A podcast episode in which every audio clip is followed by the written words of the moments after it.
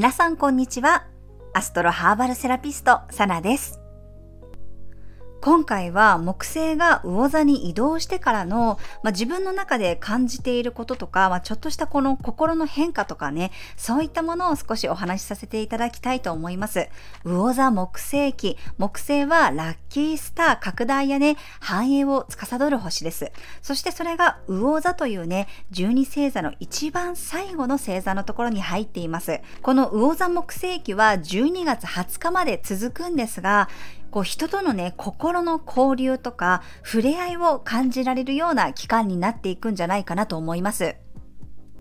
昨日皆既月食を見ようと思ってね、夜にお散歩がてら買い物に行ってたんですけど、まあ晴れていたのでね、肉眼でもしっかりとこう月が欠けていく様子とか、赤くなった月をね、見ることができました。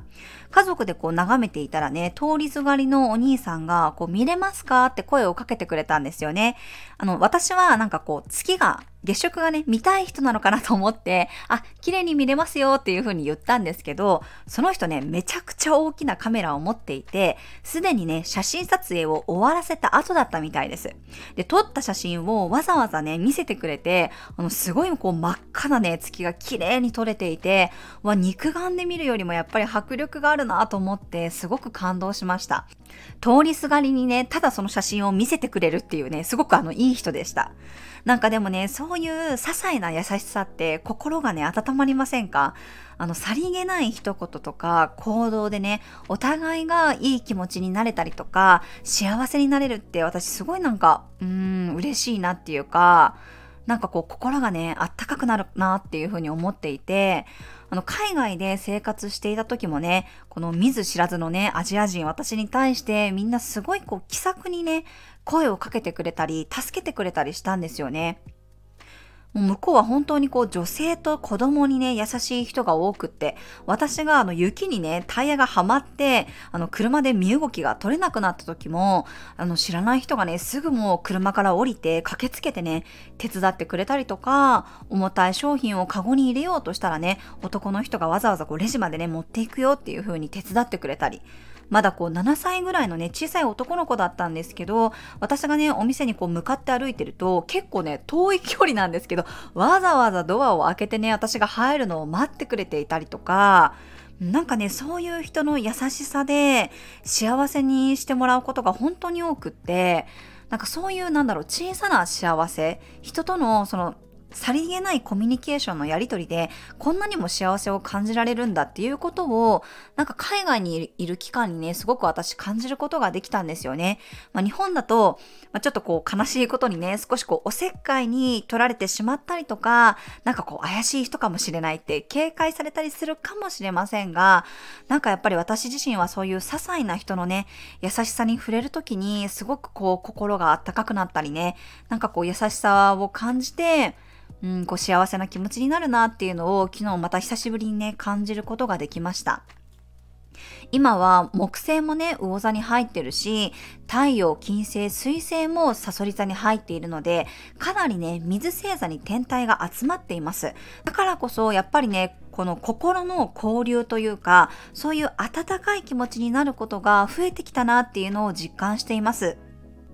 私自身もカニ座に天体が集中しているので、やっぱり感情とかね、気持ちをすごくこう大切にしてるんですよね。良くも悪くもまあ感情に左右されやすいところがあって。だけど、心を動かすのってね、案外些細なことだったりするんですよ。全然知らない人がね、その服かわいね、どこで買ったのって声をかけてくれたりとか、まあメイクとかね、ネイルがかわいねって褒めてもらえたり、人に褒めてもらえるってね、本当に幸せな気持ちになれるんですよ。しかももう全く知らない人がですよ。全然もう友達でも知り合いでも顔見知りでもない人がね、なんかそういう風に声をかけて褒めてくれる。海外でそういう経験をしていく中で、なんか全く知らない人なんだけど、その場で居合わせたノリで会話することが楽しかったり、なんか心温まるね、機会がとっても多くって、なんか人ってこういう些細なことでね、本当に幸せになれるんだなっていうことをあの痛感しました。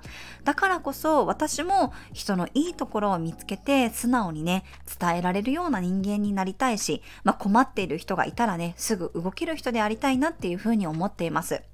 そして最近ね、よくね、あの、また嬉しいお声をいただくことが多くって、まあ、これもやっぱりね、水星座に天体が集中しているからこそ、こう、共感することとか、気持ちがね、通じ合えるような出来事が増えているのかなっていうふうに感じています。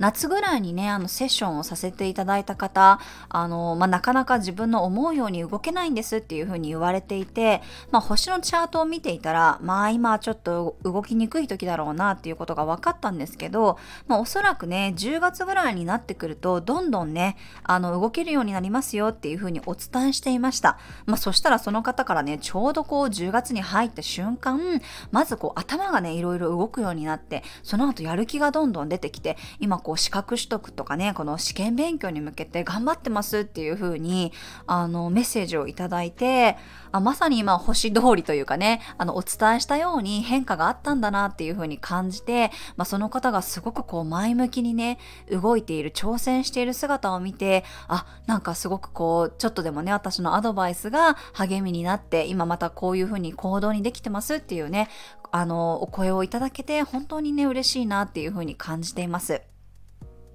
私はやっぱりこう人とのつながり、特にあの、まあ、リアル、まあ、対面でもズームでもそうなんですけど、実際にこう顔を合わせてね、喋ることの方がやっぱり好きなんですよね。あの、まあ、鑑定結果とか、一方的にね、あのメッセージを伝えて終わりっていうよりも、やっぱりこのメッセージのやり取りがある方が嬉しいし、楽しくて、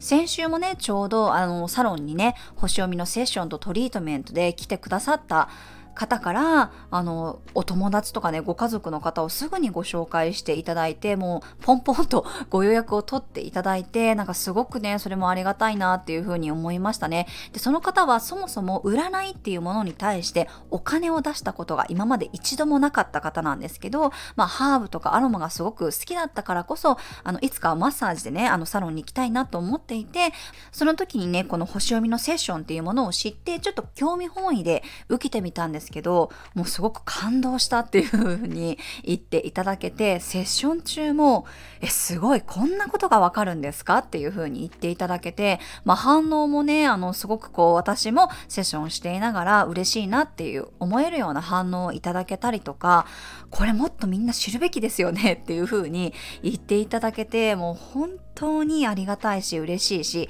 私がこう頑張っていく、また原動力にね、あの、なったかなっていう風に感じました。で、本人様がまあそういう風に感じていただいたこともあり、すぐにね、こうご家族とか仲のいい方にね、多分お話ししてくださって、その方たちがまたご予約をね、くださって、なんかこうすごいいい循環が生まれていて、私自身も本当に感謝であり、ね、なんかこう心の充実にもつながっているなっていう風に感じましたね。まあ、感動体験とか気持ちを共有することとかね、何かその良かったものをやっぱり人にシェアしたいみたいなね、そういう気持ちにもね、なりやすいタイミングなのかなと思います。そして昨日もね、皆既月食がありましたが、あの、私 YouTube のね、コミュニティ投稿の方で、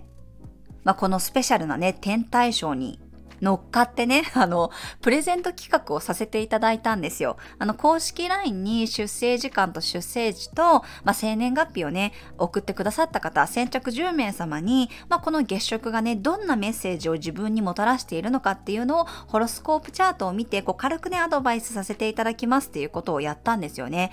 あの、それで、まあ、すぐね、10人の方、あの、メッセージをいただけてお答えさせていただいたんですけど、その中に、あの、前回、あの、セッションをさせてくださった方がいらっしゃってね、あの、その方からも、あの、サナさんの、まあ、背中の後押しがあってね、今自分で実際にやってみたら、すごくこう、ブレイク仕掛けている、まあ、しているっていう声をいただいて、あの、やってみてよかったですって、これからもっともっとね、いろいろなことを学んでいきたいですっていう風なお声をいただけて、もう本当にそれも嬉しかったというか、あ、私のセッションがちょっとでもね、誰かの役に立ったり後押しになったんだなっていうことをね、あの、噛み締めておりました。そういうお声をね、いただけるっていうのは、もう本当にこう何にも変えられないというかね、泣きそうなぐらい嬉しかったですね。でも皆さんね、やっぱりそれぞれ何というのかな、星のチャートを見ててもそうですし、会話しててもそうなんですけど、皆さんそれぞれのやっぱり良さがあるんですよ。だけど、自分ではなかなかそれが、何て言うのかな、客観的に見れなかったりするんですよね。自分でもなんとなく分かってるんですけど、それをじゃあどう活かしたらいいかとかね、人から見られてるとどういう風に映ってるのかっていうのが分からなかったりするので、まあ、それを星読みとかタロットを通じて自分と向き合ってね、あの、アドバイスをもらうことによって、あ、自分こういうことに向いてるんだなとか、こういうやり方が合ってるんだなっていうものを知れると、多分その行動する、うん、一つの材料になると思うんですよ。あと一歩が欲しい。あと一つ何かこう背中をね、押してくれるような材料があればなっていう人に対して、まあ、こういうね、セッションを通じて、何かそのピンとくるようなね、心に刺さるようなメッセージがお届けできたらいいなと思って、私自身もさせていただいてるんですけど、また今回こうやってね、お声をいただいたり、いろんな方に紹介いただけて、改めてこう私のやってる仕事ってね、本当にこう幸せな仕事だなっていうことも感じました。もっともっとね、たくさんの人にね、やっぱり実感してもらいたいなって思いますし、いろんな人との交流をね、広げていけたらいいなと思っています。だからただ単にね、この売り上げにつながらないとか、ビジネスとして成り立たないとか、まあそういうことだけじゃなくって、私はやっぱり自分のやりがいとか生きがいとか、心の充実感とか満足度とかね、そういうところを重視して生きてる人間なので、まあそういう気持ちを持って皆様にもこう接していきながら、皆様にも何かその心のね、金銭に触れるようなメッセージがお届けできたらいいなと思っています。